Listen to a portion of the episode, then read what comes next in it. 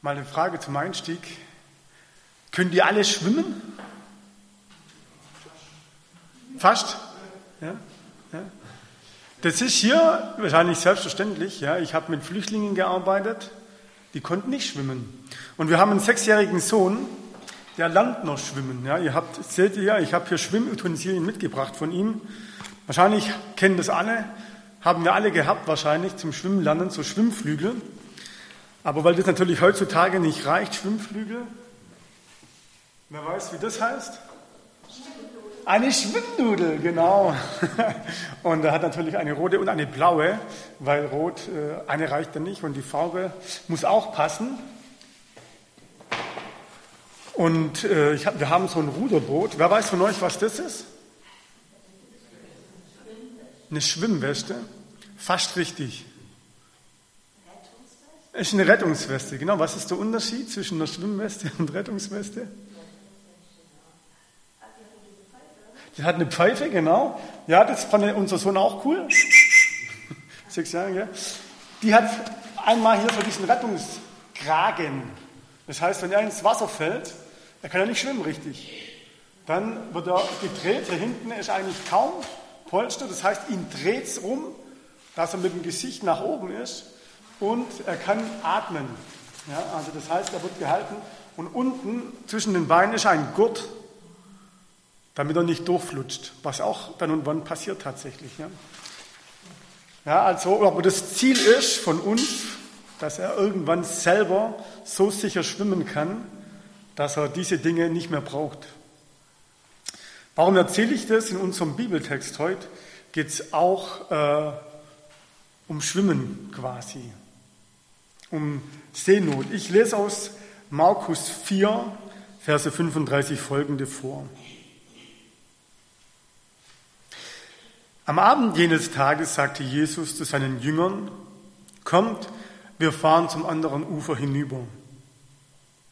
Die Jünger verabschiedeten die Leute, dann stiegen sie ins Boot, in dem Jesus saß und fuhren los. Auch andere Boote fuhren mit. Da kam ein schwerer Sturm auf, sodass die Wellen ins Boot schlugen. Das Boot füllte sich schon mit Wasser. Jesus aber lag hinten im Boot auf dem Sitzkissen und schlief. Die Jünger weckten ihn und riefen, Lehrer, kümmert es dich nicht, dass wir untergehen? Jesus stand auf, sprach ein Machtwort zu dem Sturm und befahl dem tobenden See, Schweig, sei still. Da legte sich der Wind und es wurde ganz still. Warum habt ihr solche Angst? fragte Jesus. Habt ihr denn immer noch kein Vertrauen? Da befiel sie große Furcht und sie fragten sich, wer ist das nur, dass ihm sogar Wind und Wellen gehorchen?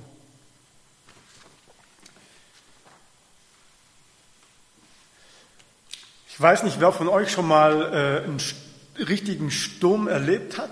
Habt jemand von euch schon mal einen richtigen Sturm erlebt? Also nicht nur so ein bisschen Windle, wo man sich freut, dass mal ein bisschen was geht. Zum Drachensteigen oder so. Hat jemand schon mal richtig einen Sturm erlebt? In Sylt habe ich mal. Auf Sylt?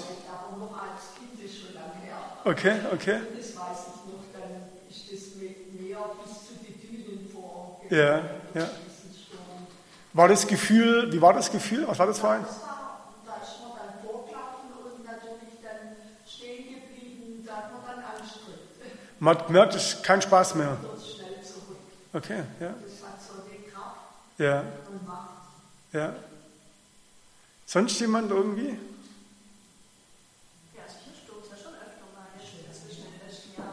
Ja, Ja. also ich selber erinnere mich noch an den Lothar. Ja? So, also da war ich als Jugendlicher Snowboard fahren äh, in der Grenze zu Österreich und ich hatte so eine bisschen lebendige Jugendzeit und wir fanden das alles ganz witzig und haben gedacht, komm, jetzt machen wir eine Pause, kehren mal ein und trinken ein paar Slivovitz.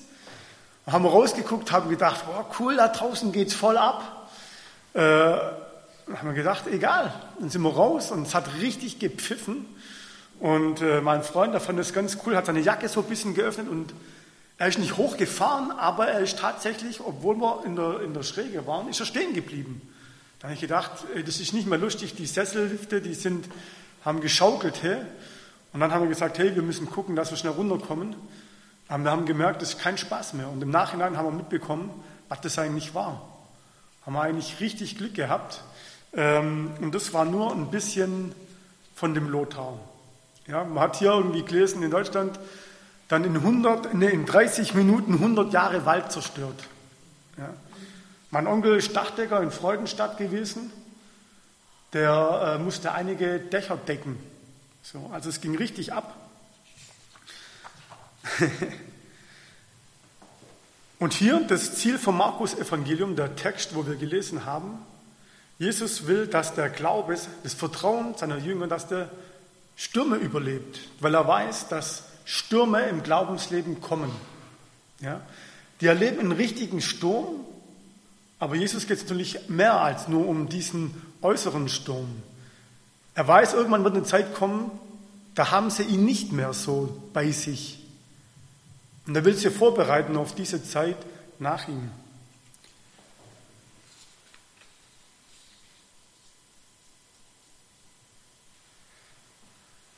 Und ich will euch mal einfach so die, so, dass ihr mal in euch geht und überlegt, welche Stürme habt ihr schon durchlebt, Glaubensstürme. Typische sind natürlich irgendwelche Krankheiten. Ja, ich habe vorher schon mit der Nicole gesprochen, manchmal sind es auch die Sorgen der Eltern, was passiert mit dem Glauben der Kinder oder so, ja. Vielleicht sind es auch von der Leitung her, was passiert in der Gemeinde, so Stürme, innere, leise Winde, die aber so beständig wehen. So Glaubensstürme können verschiedenster Natur sein und wir Menschen, wir reagieren ganz unterschiedlich darauf. Manche ziehen sich zurück, manche, die müssen es erzählen, aber bei allen ist es meistens, wenn wirkliche Stürme kommen, die einen ins Wanken versetzen, die Frage, ist eigentlich Gott noch mit dabei in meinem Leben? Ist er noch im Boot? Ist er noch da für mich? Oder hat er sich irgendwie abgewendet?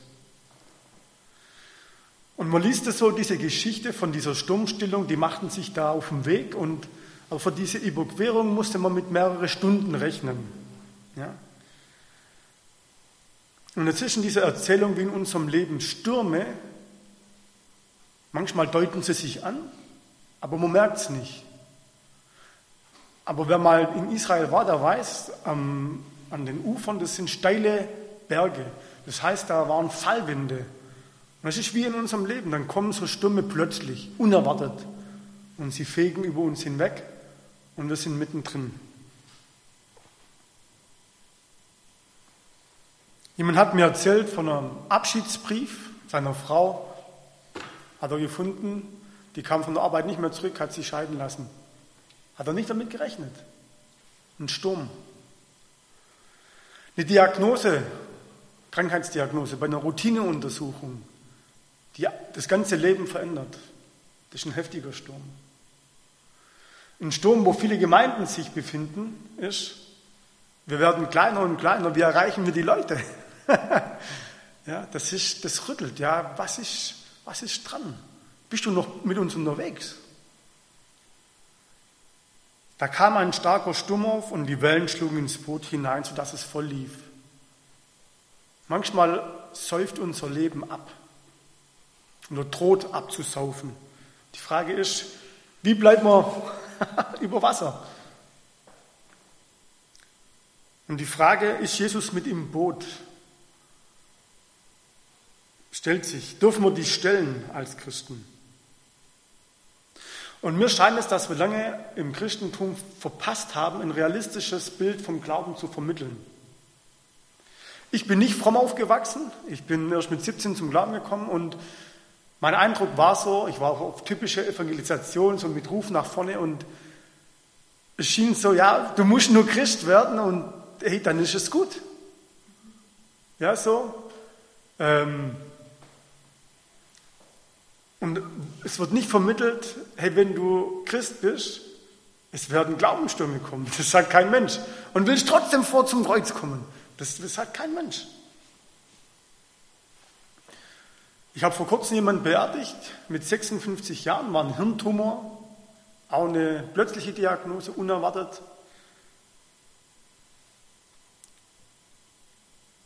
Und beim ersten Besuch, als ich ihn besucht habe als neuer Pastor, hat er mir gesagt, ich frage nicht warum. Hat mich ein bisschen verblüfft, weil das ist eigentlich oft das Erste, warum? Aber er hat gesagt, warum ich nicht? Menschen werden krank auf dieser Welt. Warum soll es uns Christen, mich als Christ, nicht treffen? Und ich dachte, der Mann hat recht. Warum mich nicht? Uns Christen treffen genauso äh, Schicksale oder wie auch immer. Und das sind bei uns dann eben auch Glaubensstürme. Und es war eine Form von realistischem Glauben. Wie geht es euch, wenn ihr mit Stürmen konfrontiert werdet? Wie geht ihr damit um? Wie seid ihr geprägt worden? Schwimmt ihr einfach weiter in der Gewissheit, ja, Jesus wird schon richten oder sagt er, okay, ich, ich gucke nur auf den Sonnenschein, irgendwo wird er schon sein?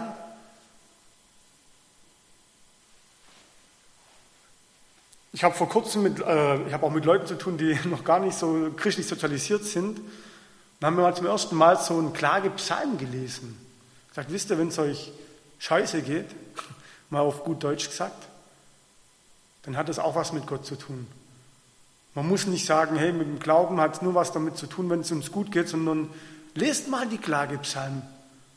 Oder wenn ein äh, Hiob sagt, ich verfluche den Tag meiner Geburt, das heißt dann zugleich, eigentlich verfluche ich meinen Schöpfer. Und das sind ehrliche Worte zu Gott im Gebet. Und eine zweite Möglichkeit, auf so Glaubensstimmen zu reagieren, ist ja die Frage, hat er wirklich Interesse an meinem Ergehen? Das eine ist ja zu sagen, ja, Gott liebt mich, aber das Problem ist ja in diesen Sturmen, ich spüre es nicht. Und ich spüre es auch nicht, dass er da ist. Hat er wirklich dieses persönliche Interesse, wo man sagt, er will dein persönliches Ja und er, er liebt dich und er ist für dich gestorben? Ja, interessiert er sich wirklich für mich?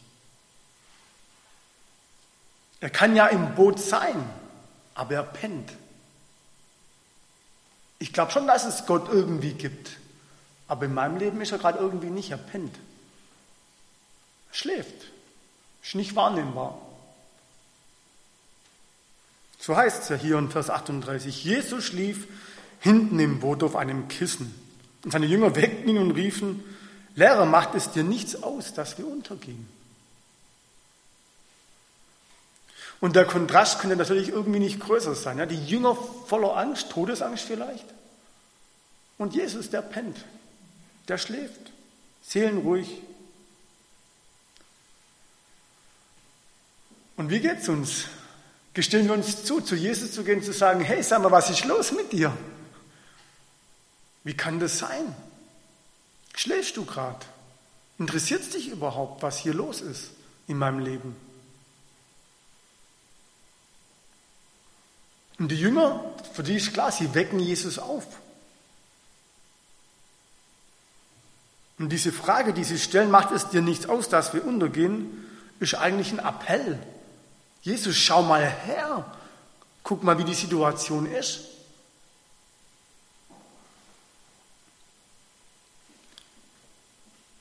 Nochmal die Frage an euch, wie geht ihr damit um? Man sagt ja oft, ja, wir, wir müssen im Gebet vor allem Dank äußern. Die gehen hier quasi in Streit mit Jesus, in ein Streitgespräch, fordern ihn heraus. Sie klagen, interessiert es dich nicht. Sie gehen in die Auseinandersetzung.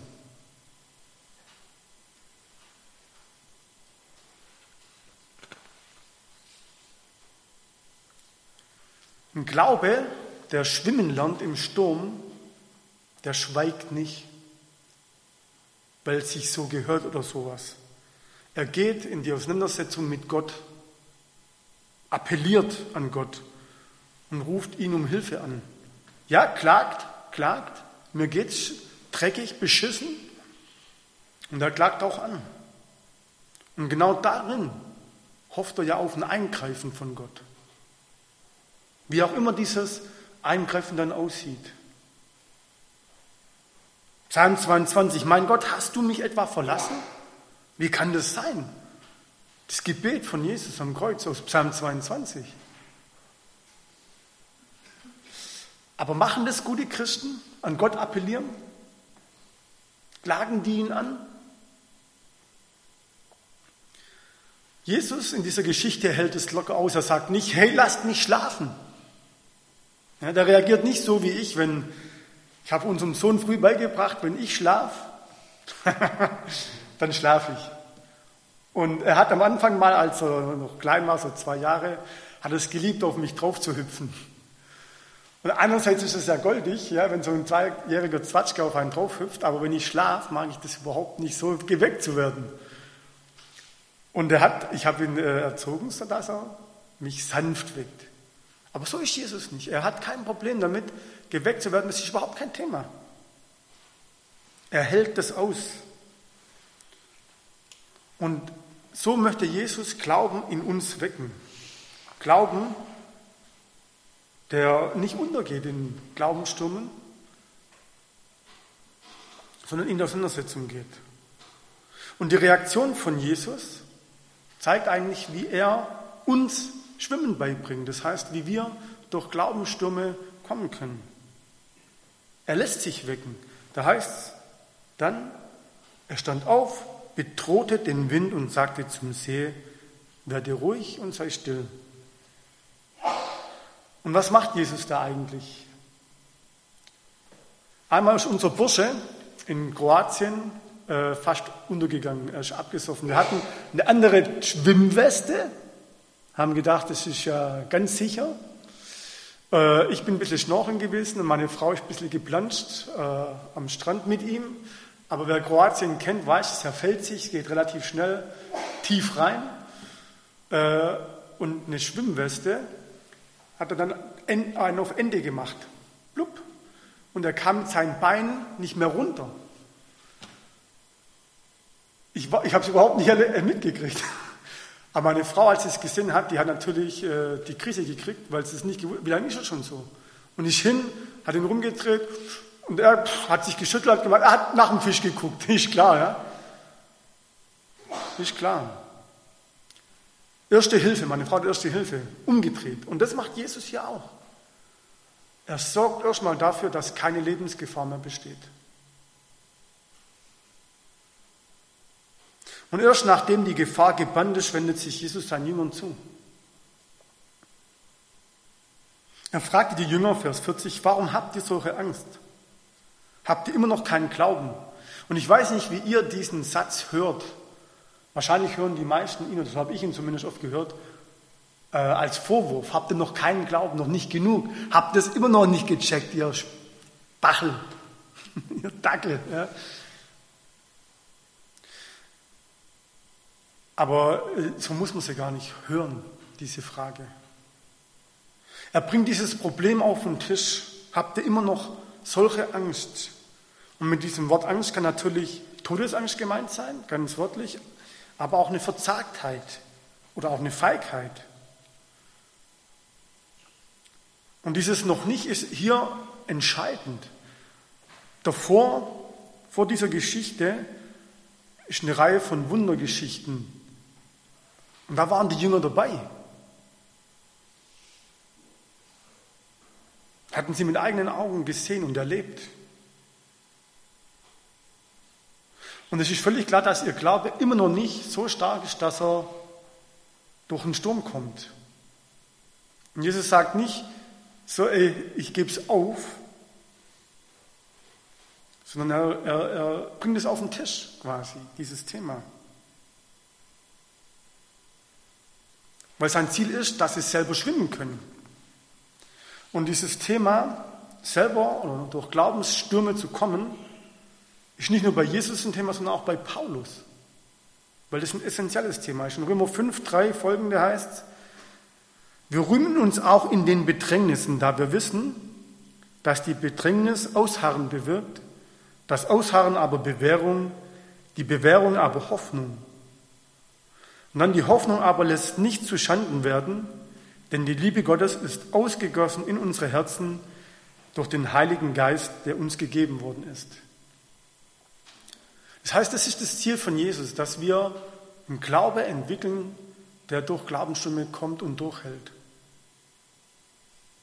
Und Jesus zeigt hier, er lässt die nicht fallen, obwohl sie Jesus ganz nah erlebt haben, wahrscheinlich noch näher, als wir ihn je erlebt haben. Und er lässt sie nicht fallen, sondern bringt sie auf den Tisch mit der Frage, wo kann ich, ich was kann ich euch tun, dass euer Glaube stärker wird? Das heißt, ein Glaube, der schwimmen lernt, der hält was aus, weil er damit rechnet, dass was passieren kann im Leben. Und er lässt sich nicht so leicht unterkriegen. Und wenn man so weiterliest im Evangelien, dann wissen wir, dass die Jünger sich bewährt haben. Als Jesus gestorben ist und auferstanden, was ist da passiert? Sie waren Zeugen. Natürlich gab es Menschen, die haben applaudiert und, und waren begeistert. Aber nicht nur. Die meisten der zwölf Apostel sind gestorben aufgrund ihres Glaubens als Märtyrer. Aber sie haben schwimmen gelernt. Ihr Glaube hat schwimmen gelernt. Dieser Schwimmunterricht von Jesus, der hat geholfen.